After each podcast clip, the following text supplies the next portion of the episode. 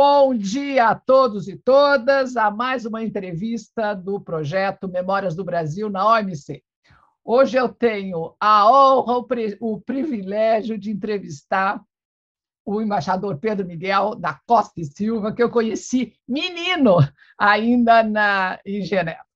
O Pedro tem uma história incrível, por favor, ele é um historiador, formado pela Universidade Nova de Lisboa, depois ele teve, foi para Genebra e trabalhou com têxteis, olha só, acesso ao mercado. Então, é a pessoa para contar para a gente histórias da, da, da, rodada. Imagine, presidiu ainda jovem diplomata, presidiu o comitê de acesso a mercados. Então, experiência de ficar lá tentando uh, acalmar né, todos os membros. Depois ele foi para Santiago, para Bolívia, para Madrid e para Ottawa, morrer de frio depois para a Bolívia, da assessora presidente da República durante um período, e depois acabou diretor do Departamento Econômico, já em Brasília, do Itamaraty, e agora ele é o secretário de uma área importantíssima, que é de, negociações bilaterais e regionais das Américas. Pedro, é um prazer imenso uh, tê-lo aqui no nosso projeto Memórias né, do, do, do Brasil no OMC, e, e Vamos lá contar um pouquinho a sua carreira. Como é que OMC, acesso a mercados, né, entrou na tua vida? Tá bem? Por favor, vamos lá. Obrigado, Vera, pelo convite. Eu acho que, antes de mais, eu tenho que fazer um agradecimento a você, porque você foi fundamental para o meu desempenho profissional em Genebra, nos anos em que nós dois trabalhamos juntos. E sem você lá me, me ajudando, me aconselhando e indo nas reuniões e fazendo a sua parte, teria sido muito difícil é, para eu fazer meu trabalho é, naquela época. Então, eu, eu, comecei minha carreira na área, digamos, de comércio é, é, multilateral um pouco por acaso. Quando eu entrei no Itamaraty, eu, na verdade, queria fazer mais a área de comércio e desenvolvimento, mas aí uma colega minha de turma, a embaixadora Gisela, disse que ela preferia ir para essa área, que tinha convite. Aí eu fui procurar outro emprego e encontrei um emprego na então é, é, divisão de política comercial, que depois virou, é, é, não lembro como é que chamava a divisão, mas enfim, era a que cuidava da coordenação geral do GATT e cuidava de uma série de temas de acesso a mercados, textos, regras de origem, licença de importação, solução de controvérsias, e cuidava também de temas como SGP, UNCTAD, era, era, um, era um verdadeiro saco de gatos dos temas de, de, de comércio internacional. Inclusive, um dos meus companheiros, então você mencionou antes de nós começarmos essa entrevista, foi o Victor Prado, que, me, que muito me ensinou. Então, eu comecei, os, os primeiros temas que eu cuidei foram justamente é, é, têxteis, é, siderúrgicos, então um pouco o comércio administrado, né, que é útil nos tempos atuais, porque o comércio administrado voltou. Mas eu comecei com esses temas e também acesso a mercados, é, as questões tarifárias e também esses regimes que são regimes autônomos, ou seja, de concessões autônomas dos países desenvolvidos, SGP. Eu tratei também durante o tempo do famoso SGPC, para quem não sabe, as, as preferências entre países em desenvolvimento no âmbito da UNCTAD, também que era uma coisa que naquela época tinha sua importância. É, eu fiquei três anos e meio é, nessa, nessa divisão, eu acho que os pontos fortes naquele momento era já a transição do GATT é, é, para a OMC. Eu, como jovem secretário, tive que ajudar a fazer a tradução de todos os textos legais da OMC é, é, para o português e garantir que estavam bem feitos. Eu me lembro de levar os textos para a imprensa nacional, pequenos detalhes como esse. É, e, mas no início da minha carreira, ainda em Brasília, eu acho que, que as coisas mais interessantes para mim foram o primeiro caso é, de solução de controvérsias da OMC, que era a famosa gasolina reformulada, que eu cuidei em Brasília, e, o Vitor em, em, Genebra, depois em Genebra eu, eu concluí. É, as questões têxteis, né, era já o fim, a transição do multifibras para o ATV, né, e o fim das cotas, então eu peguei essa etapa, um pouquinho aço, é, uma série de outros temas é, da OMC. Eu tive a sorte e o privilégio de ser convidado pelo seu amigo, meu amigo, embaixador Celso Laffer, para ir para Genebra. E eu tive como padrinho o embaixador é, é, oh, meu Deus, Graça Lima, que então era chefe de gabinete, se não me falha a memória, o assessor econômico do ministro Lampreia, e fui para Genebra, onde nós nos conhecemos. E, num primeiro momento, você se lembrará, eu cuidava de acesso ao mercado para bens, que inclui tanto a questão de tarifas, mas também licenças de importação, regras de origem.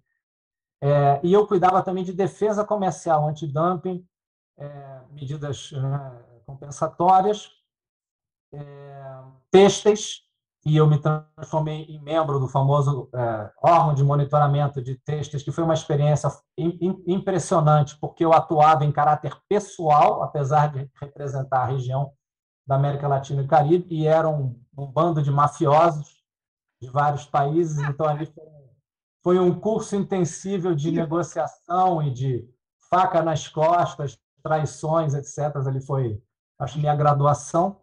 E, né, e com você, é, é, eu acompanhei é, aquele momento formativo da, da, da OMC, que acho que foi um momento, acho que eu classificaria como mágico, que parecia uma organização que ia dar certo.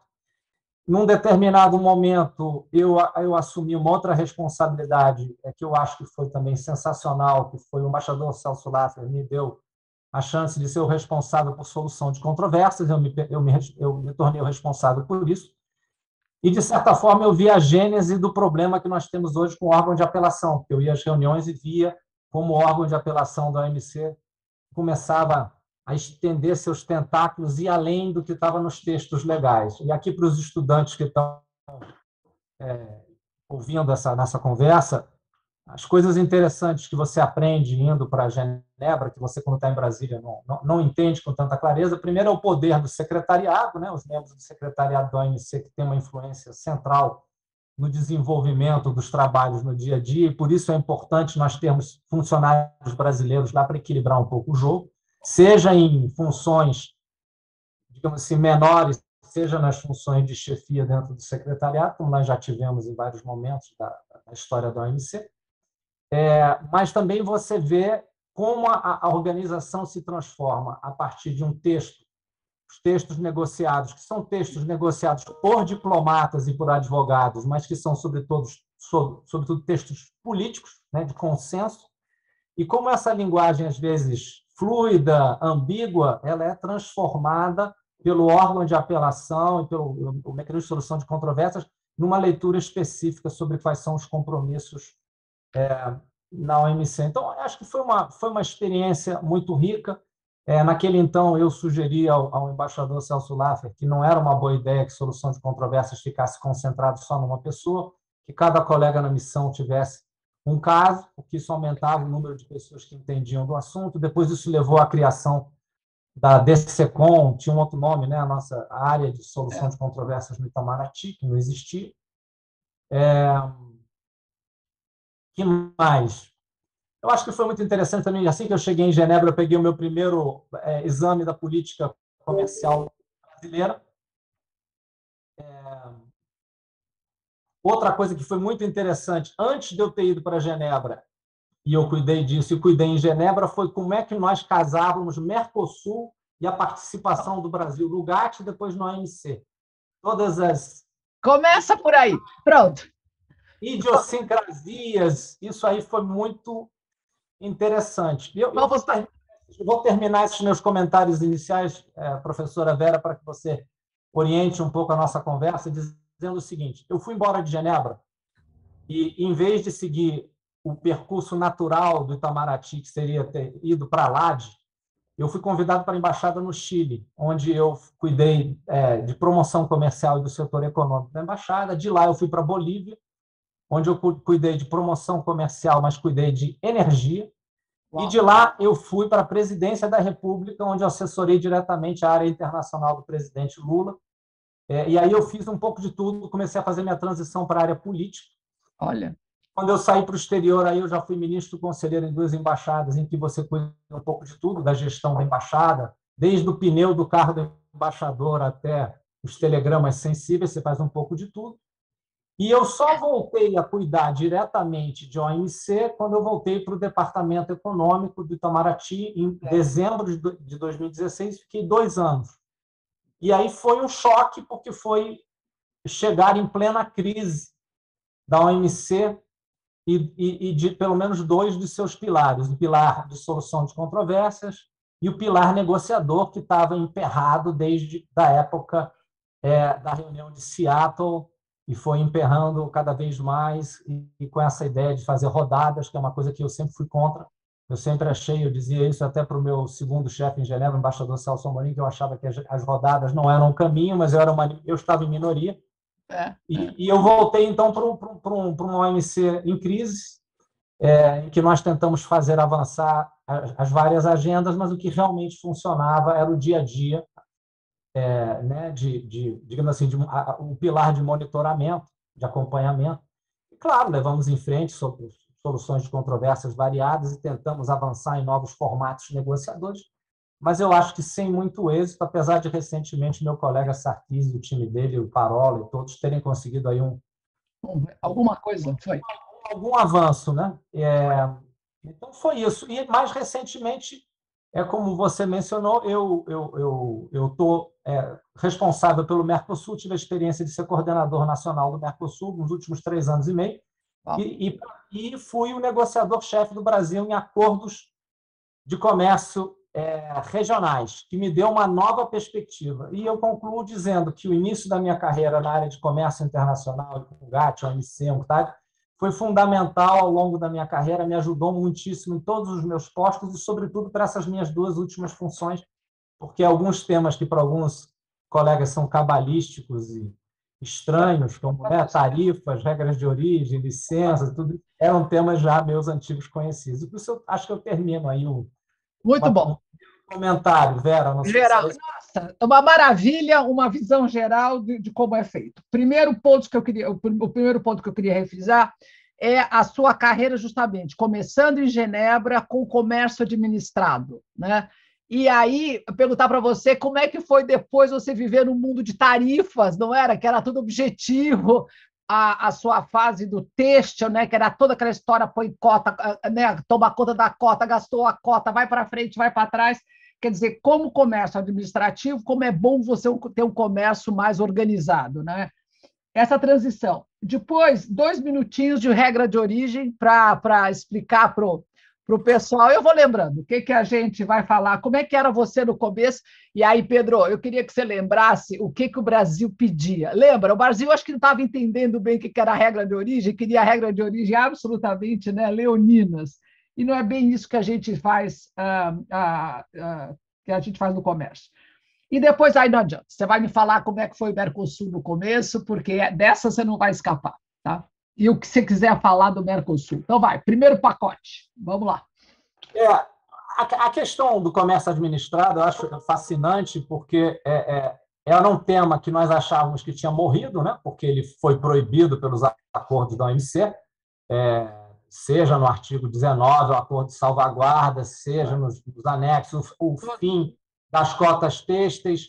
Quer dizer, nós achávamos até no acordo de agricultura, dependendo de como você lesse, você achava que você estava caminhando para o fim. E, de repente, nós estamos em 2022, em pleno ressurgimento do comércio administrado, que vem já da época do, do, do Trump, mas acho que hoje em dia o, o, que você vê na União Europeia e o que você vê é, em vários setores, a maneira como você lida com o comércio é uma volta que eu acho lamentável do comércio administrado.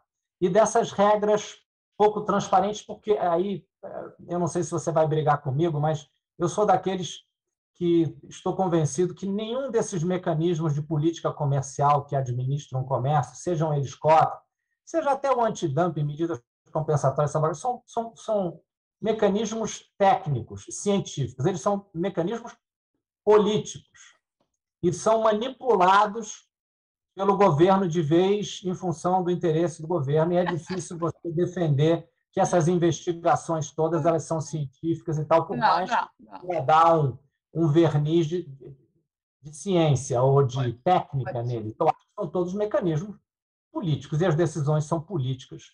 Claro. É, então, o meu comentário, que eu acho que, que é o que você é, busca, diz que eu, eu acho que isso, a minha experiência com esse tipo de, de de atividade, seja naquele início, por exemplo, aí misturando já um pouco o tema de Mercosul, quando o Brasil ia ao, à OMC defender o seu regime automotivo, que nada mais era do que comércio administrado. Ou a gente ficar brincando de cotas têxteis e, e, e o que eram aquelas salvaguardas iniciais, etc. É, no fundo, é, é, é política em ação. É você usar o famoso policy space para proteger setores. E aí passam-se os anos. 32 anos depois, eu continuo, eu não vou agora, aí é delicado, já que isso vai ser colocado ao, ao né, é, você vai colocar isso na, publicamente, eu não vou citar setores específicos, mas há setores brasileiros que pediam proteção naquele então e que continuam pedindo proteção hoje. Hoje, hoje.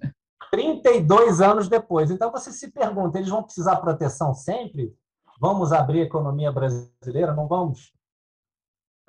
Complicado. Regras de origem, aí eu confesso a você que é, eu achava as discussões fantásticas. Mais uma vez, eu acho que naquelas reuniões que nós estávamos, em que os japoneses tentavam defender vinho, que vinho no qual eles misturavam é, água com gás e açúcar era um produto. Moço, moço de...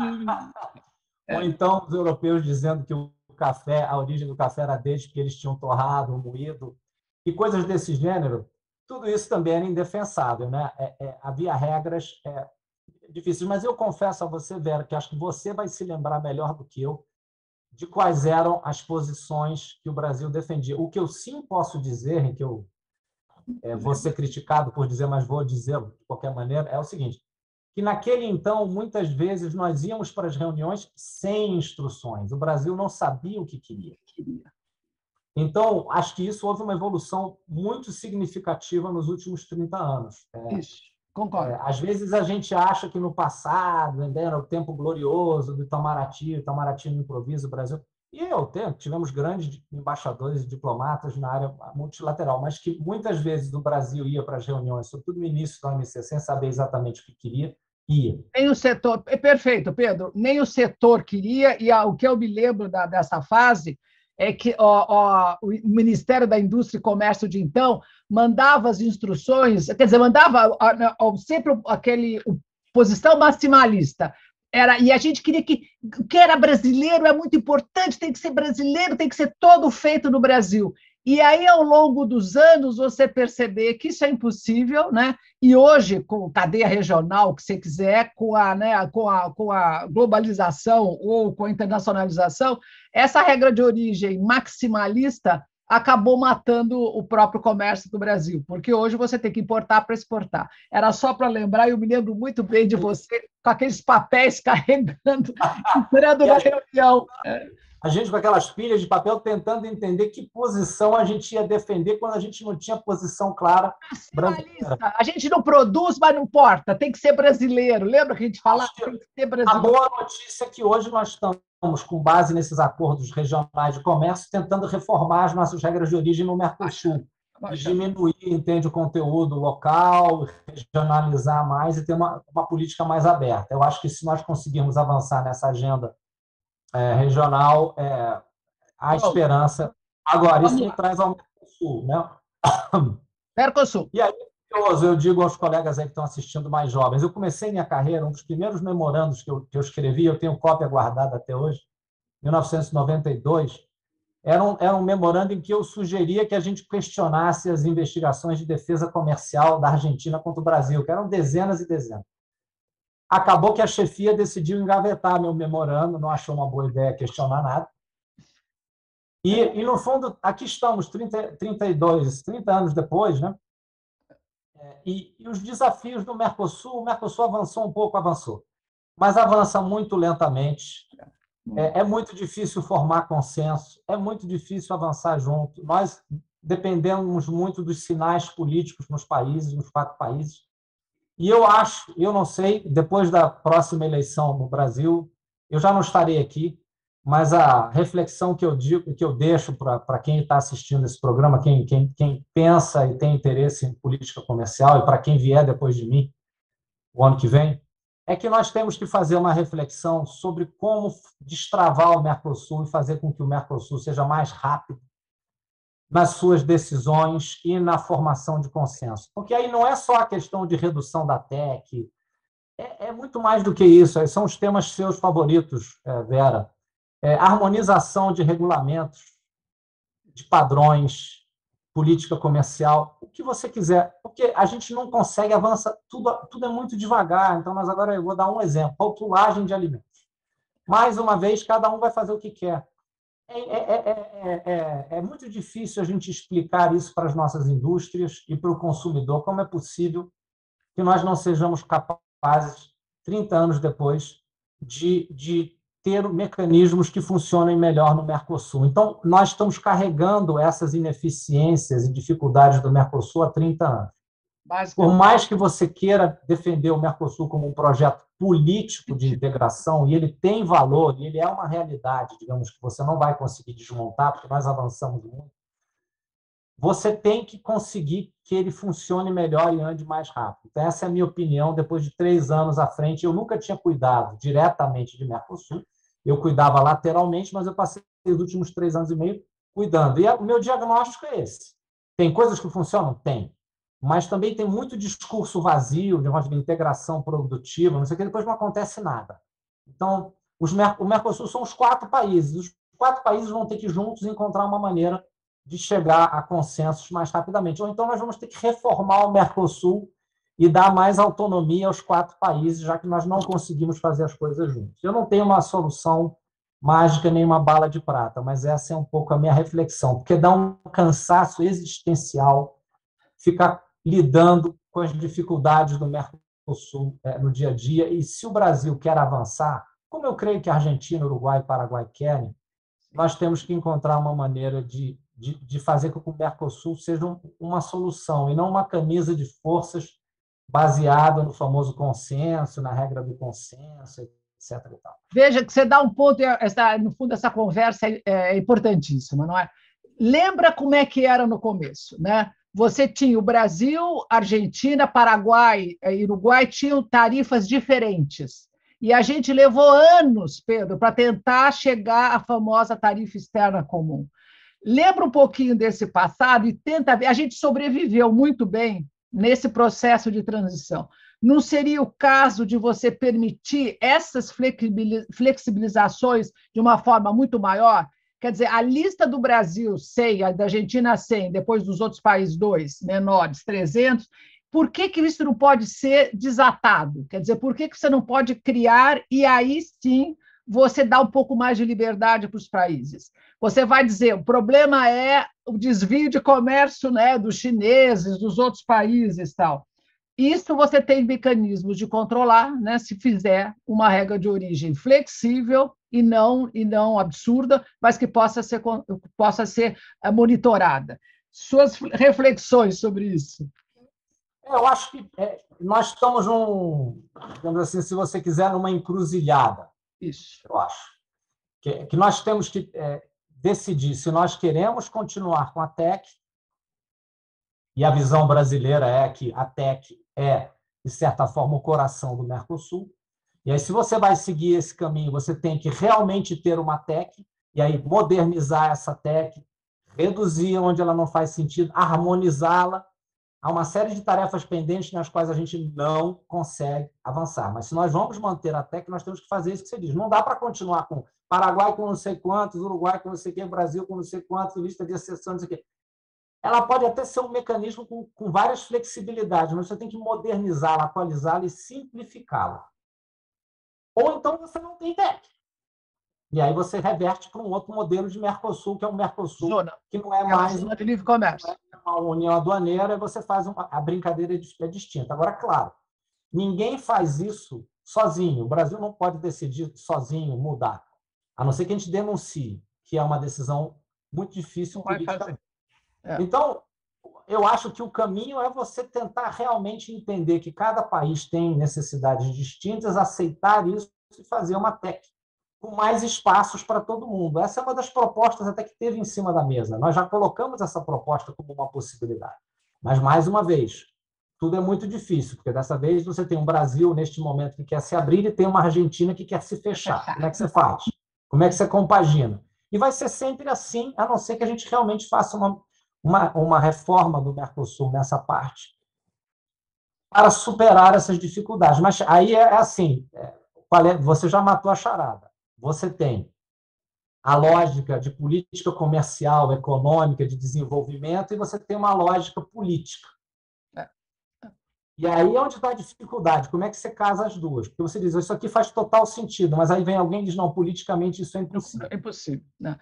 A minha ideia era reviver esse momento do início do Mercosul, onde você tinha os países com tarifas diferentes, mas você tinha que chegar na TEC. E a gente, de alguma forma, chegou na TEC, teve uma transição longa. Então, a minha ideia era essa: vamos fazer uma reforma de TEC né, com objetivos bem mais ambiciosos e dar tempo de cada um chegar nessa TEC. Isso você conseguiria fazer. Mas, Pedro, já pulando para outro assunto, volta para a OMC e volta para a, o exercício né, que você, a, você acompanhou de estar tá uma OMC travada. Né? E aí eu pergunto, a, o fato da gente não ter mais uma, um fórum de negociações que avance negociações, por outro lado, você viveu, é isso o seu trabalho atual, a, a, acordos preferenciais. E a minha obsessão agora é o perigo dos mega acordos, porque são muito regulatórios, e o Mercosul que está parado, né, está lá passando, está tá ruim de saúde, não é? Como é que é essa sua visão de acompanhar os acordos uh, uh, preferenciais e ver o Brasil parado na, na, na no meio da estrada? É, eu, na verdade, é, é, eu, eu não quero passar uma visão negativa, eu quero passar uma visão realista é, de, de, de muita preocupação. Porque, no fundo, você tem, de repente, tem mais fenômenos, mas eu estou vendo é, uns três fenômenos é, simultâneos, ou de repente são quatro, e, e, e, que, se nós não ficarmos atento, atentos, nós, nós vamos estar numa situação muito difícil. O primeiro, o primeiro é, assim, fenômeno, é, você descreve e estuda muito bem, que são é dos acordos comerciais. Sejam eles acordos como os que nós estamos tentando negociar há alguns anos, União Europeia, EFTA, Singapura, Líbano, é, Canadá, etc. Agora vamos começar com Indonésia, quem sabe no futuro Vietnã. Isso. Que é, é a regra. E nós estamos fora dessa regra. Nós não temos essas preferências, não temos essas vantagens comparativas em relação a outros países. Então, nós já estamos fora da julgada aí. Se não conseguirmos fechar isso, o Brasil continuará cada vez mais em desvantagem em relação a outros competidores do mercado. Depois você tem um fenômeno, é, digamos assim, se quiser, complementar dos mega acordos, que eu, pessoalmente, é uma visão minha, seria mais fácil o Brasil se juntar a esses mega acordos, seja como o Mercosul, seja bilateralmente, dependendo de como claro se nós conseguíssemos fechar esses outros. Porque se você fecha com o Canadá, fecha com Singapura, fecha, fica mais fácil você entrar num processo de acessão a esses megacordos. Que a única dificuldade que eu tenho com esses megacordos é que não é um processo de negociação propriamente dito. Você vai ter que aceder e os benefícios que você vai oferir são menores. Por um país como o Brasil, que é mais fechado, o grau de concessões, o pagamento que a gente vai ter que fazer e o que a gente vai receber em troca vai ser muito mais desequilibrado do que numa negociação bilateral de um acordo preferencial. Essa é a minha visão. Então, esse é um primeiro, se você quiser, um primeiro cenário, um primeiro tabuleiro onde nós estamos mal, se nós não formos capazes de fechar os acordos que nós estamos negociando e se o próximo governo brasileiro não dar der seguimento. E no caso de alguns desses acordos, infelizmente, não depende só de nós queremos, depende também da conjuntura sobre a imagem internacional do Brasil. Que é um ah. tema, não vamos entrar aqui hoje, mas eu deixo como complicador adicional. Depois você tem a crise na OMC, que é uma crise que dura anos e que, e que e eu acho, aí é a minha opinião pessoal, eu vou apanhar dos colegas que estão lá, porque eu já não estou cuidando no dia a dia, eu já não estou com as informações todas, então estou falando de é chute, é palpite. Feeling, é.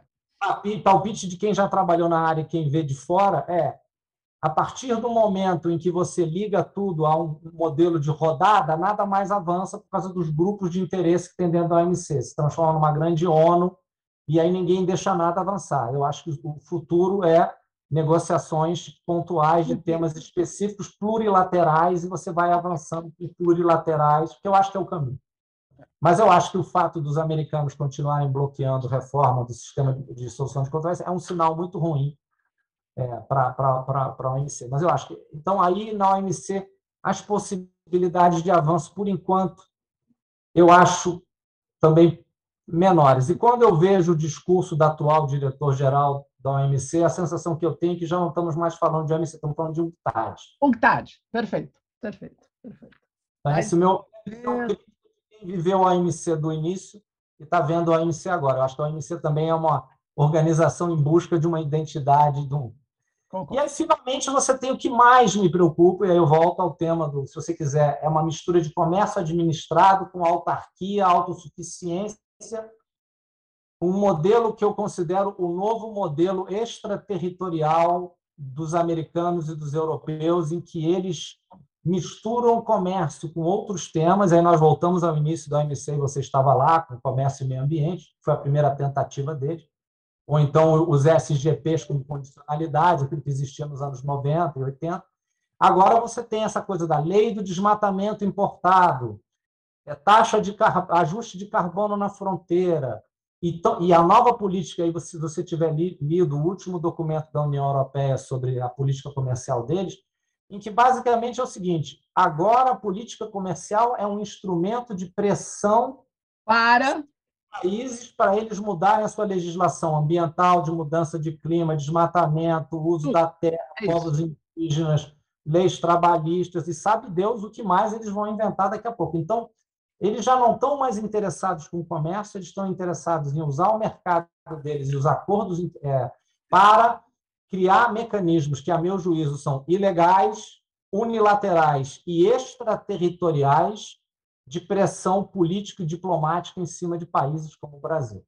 Então, quando você pega todos esses tabuleiros e vê tudo isso, o quadro é preocupante. Então, ou a gente se organiza no Mercosul e se organiza nas negociações é, regionais e tenta destravar a OMC um pouco, e combate essas, essas medidas ilegais, unilaterais e extraterritoriais dos países desenvolvidos, é, ou nós vamos ficar numa situação cada vez mais frágil em termos de comércio internacional para o Brasil e países semelhantes é, ao Brasil. Então, eu e eu sou até favorável, e aí você vai ficar chocada, mas eu tenho defendido muito nas minhas conversas com setores da indústria e com a agricultura, que, que o Brasil deveria começar a pensar seriamente em começar a adotar legislação como esses países estão adotando, para ter no bolso. Porque nós vamos sempre privilegiar o diálogo e a cooperação e a negociação, mas se isso não funcionar, a gente tem que ter um mecanismo para usar a mesma arma que eles estão usando, porque eles não entendem outra linguagem, infelizmente. Pedro, concordo. Só para dar o um número, a, o secretariado da OMC que continua trabalhando, apesar de tudo, fez um levantamento de todas as medidas ambientais relacionadas ao comércio. São 13 mil. E além do primeiro Estados Unidos e, e Europa, mais China. Então lá vai. A China está com a, né, com a imagem de grande defensor do, do, do, de clima e meio ambiente. Então, ela, claro que ela vai começar a usar isso daí como instrumento também.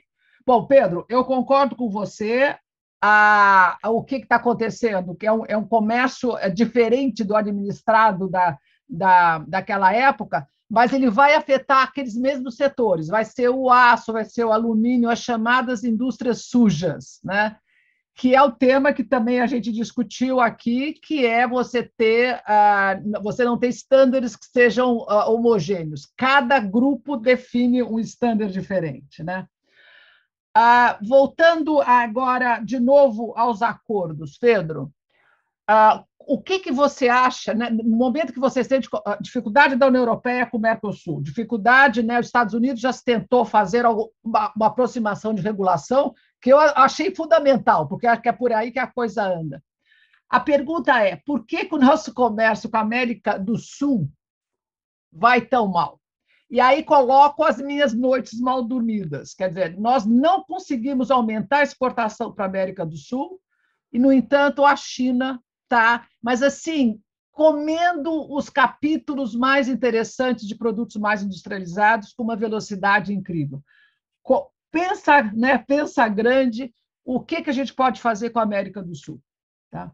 Ah, eu, eu, vou começar pela América do Sul, mas de repente eu comento um pouco, se você me permitir, a nossa agenda de acordos extra-regionais.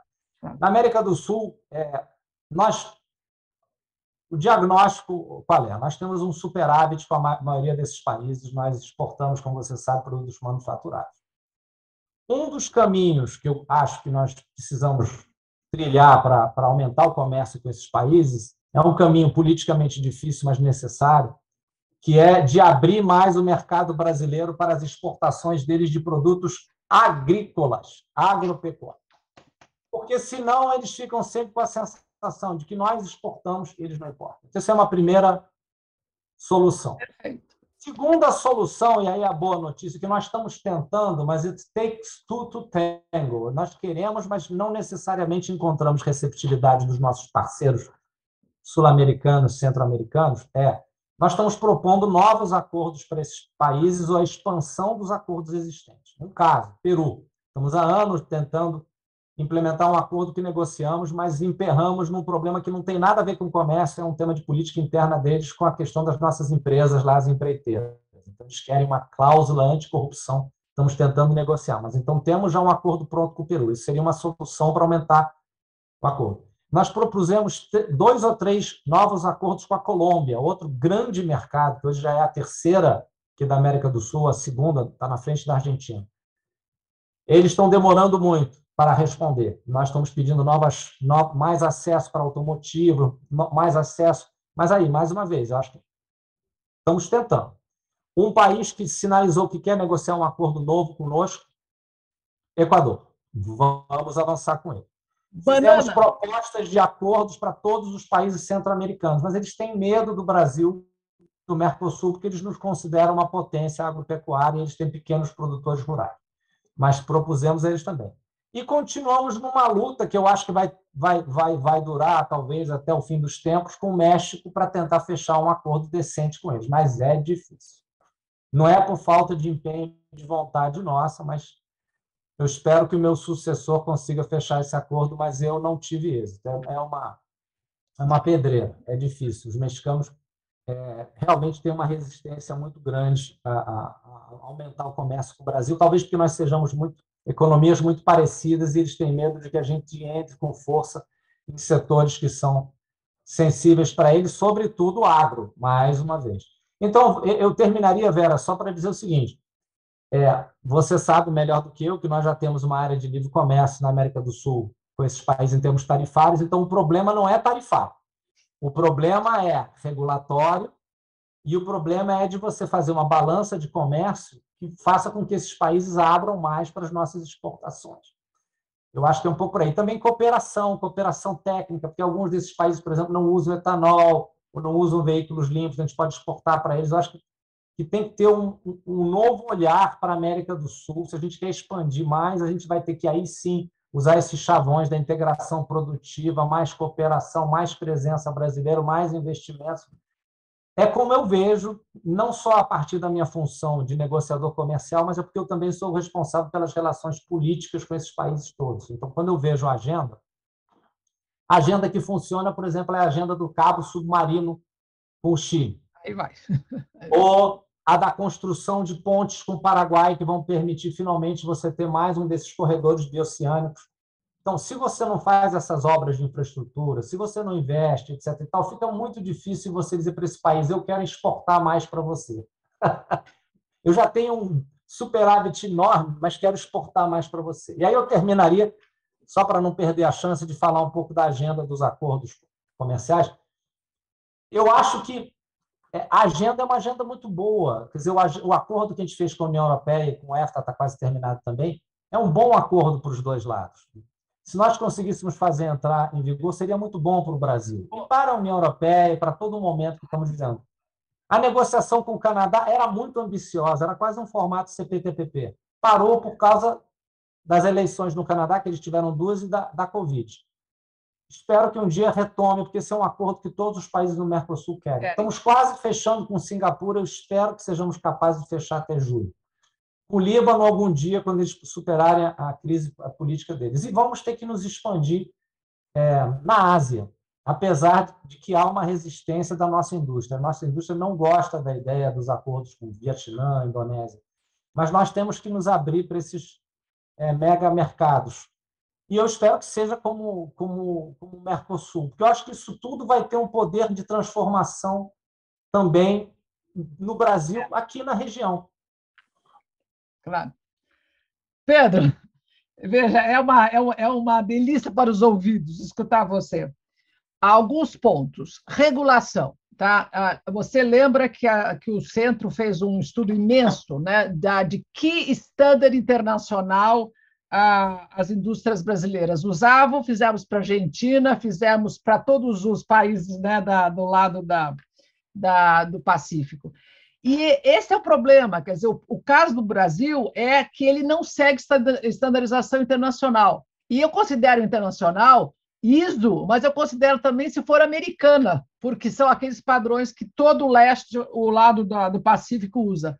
Mas aí não é o problema do Brasil de usar estandarização feita pelas associações industriais, que são típicas feitas para proteger a indústria brasileira. Quer dizer, a, e você falou uma, uma, um ponto que eu acho fundamental: a integração da América do Sul passa por regulação. E não tem que inventar, nem impor para o Brasil, do, a, a standard do Brasil para eles, vai seguir standard internacional. Eu acho que aí concordo com você. O outro ponto, Pedro, que, me, que, é, que é importante, que você falou, que foi uma delícia para os meus ouvidos, é que o que, que é melhor, fazer um montão de acordos bilaterais ou partir para um mega acordo, né? Por exemplo, eu tenho escutado muito o pessoal falar que ah, mas a Índia não está em nenhum mega acordo. Eu concordo. Nós fomos analisar isso com modelagem, etc. e tal, e descobrimos que dos mega formados nessa entrada dos Estados Unidos, Europa e, e China, a Índia é o que menos perde. Nós perdemos uma barbaridade em tudo, Pedro. Em investimento, exportação, em PIB, tudo. O que, que aconteceu? A Índia tem uma rede de acordos bilaterais incríveis. É, é, um negócio que o brasileiro não está prestando atenção.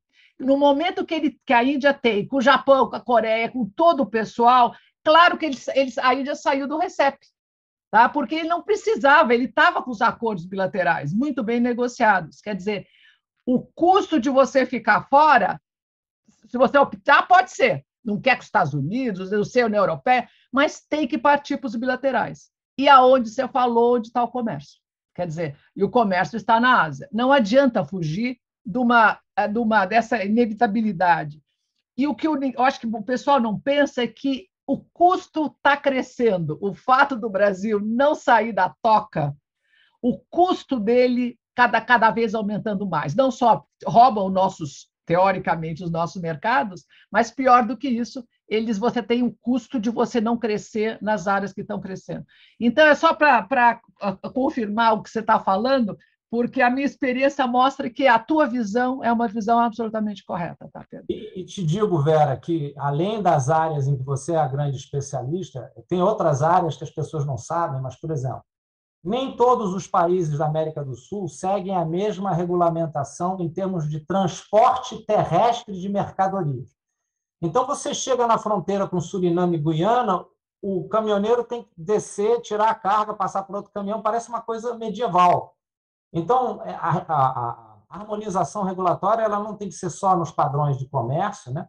e nós queremos fazer isso agora na LAD, por exemplo, é um, é um projeto que a gente tem, ou no Mercosul, mas também nesses outros temas de transporte, do que seja, porque senão você fazer as famosas cadeias regionais de, de, de valor fica impossível, é uma quimera, você tem que ter a maior harmonização, concordo plenamente.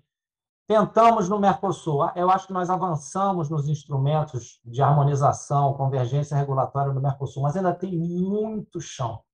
E sobre a questão essa, eu, eu, eu não tenho nem como opinar, porque especialista é você, mas eu vou deixar um palpite aqui. Eu acho que é, talvez uma coisa que nos ajudaria seria se as associações, mas também até o nosso Inmetro, etc., tivessem mais acordos internacionais, porque eu, eu entendo o que, que nos incomoda, que nós reconhecemos os padrões dos outros, mas os outros não reconhecem o nosso. Nossa, então, se a gente tivesse acordos entre as entidades Isso. que emitem os padrões, imagino você Isso. certamente entende mais disso do que eu. Esses acordos, a, a, a construção de confiança mútua, faria que aí a, a entidade brasileira dissesse: ok, se você reconhece o meu, eu vou reconhecer o seu. Perfeito.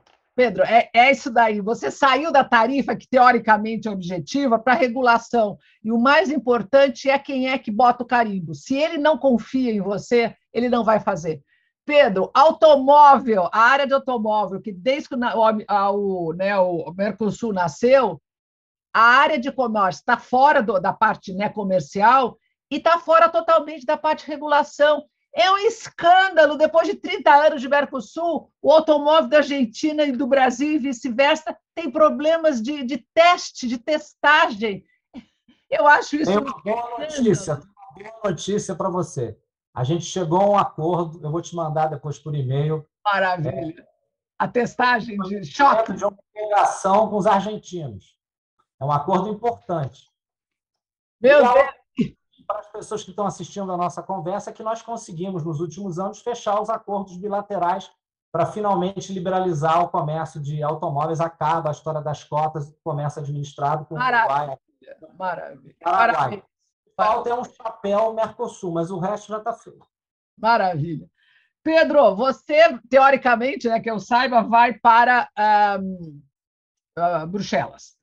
Conta, conta um pouquinho o que, que, né, que, que se pode fazer né, é, para, eu concordo com você, salvar, né, tentar salvar um acordo que eu considero o acordo mais importante que o Brasil uh, já negociou de longe, e eu acho que será, apesar de todo o problema que você falou, que a União Europeia está criando uma, uma área nova, concordo. As regras de Bruxelas, o efeito Bruxelas, ela quer impor ao modo os valores dela para o resto do mundo, mas acho que são negociáveis. O importante é uh, né, o que, que a gente pode fazer para salvar esse acordo. Olha, acho que é, tem que ser aqui bem sincero. Acho que nós temos que, é, além de assumir compromissos internacionais, que nós assumimos já em termos de mudança do clima, biodiversidade, é, redução é, do desmatamento, ou seja, o Brasil, nos últimos meses, assumiu uma série de, de metas e compromissos. Nós temos que mostrar aos europeus dados concretos de que as coisas melhoraram. Eu tenho uma visão também que vai ser muito criticada para, por quem assistir isto, que é que não adianta nós nos nós enrolarmos na bandeira nacional com um discurso soberanista de dizer que, as, que estamos sendo é injustiçados e que tudo é que, que é uma imagem ruim e tal.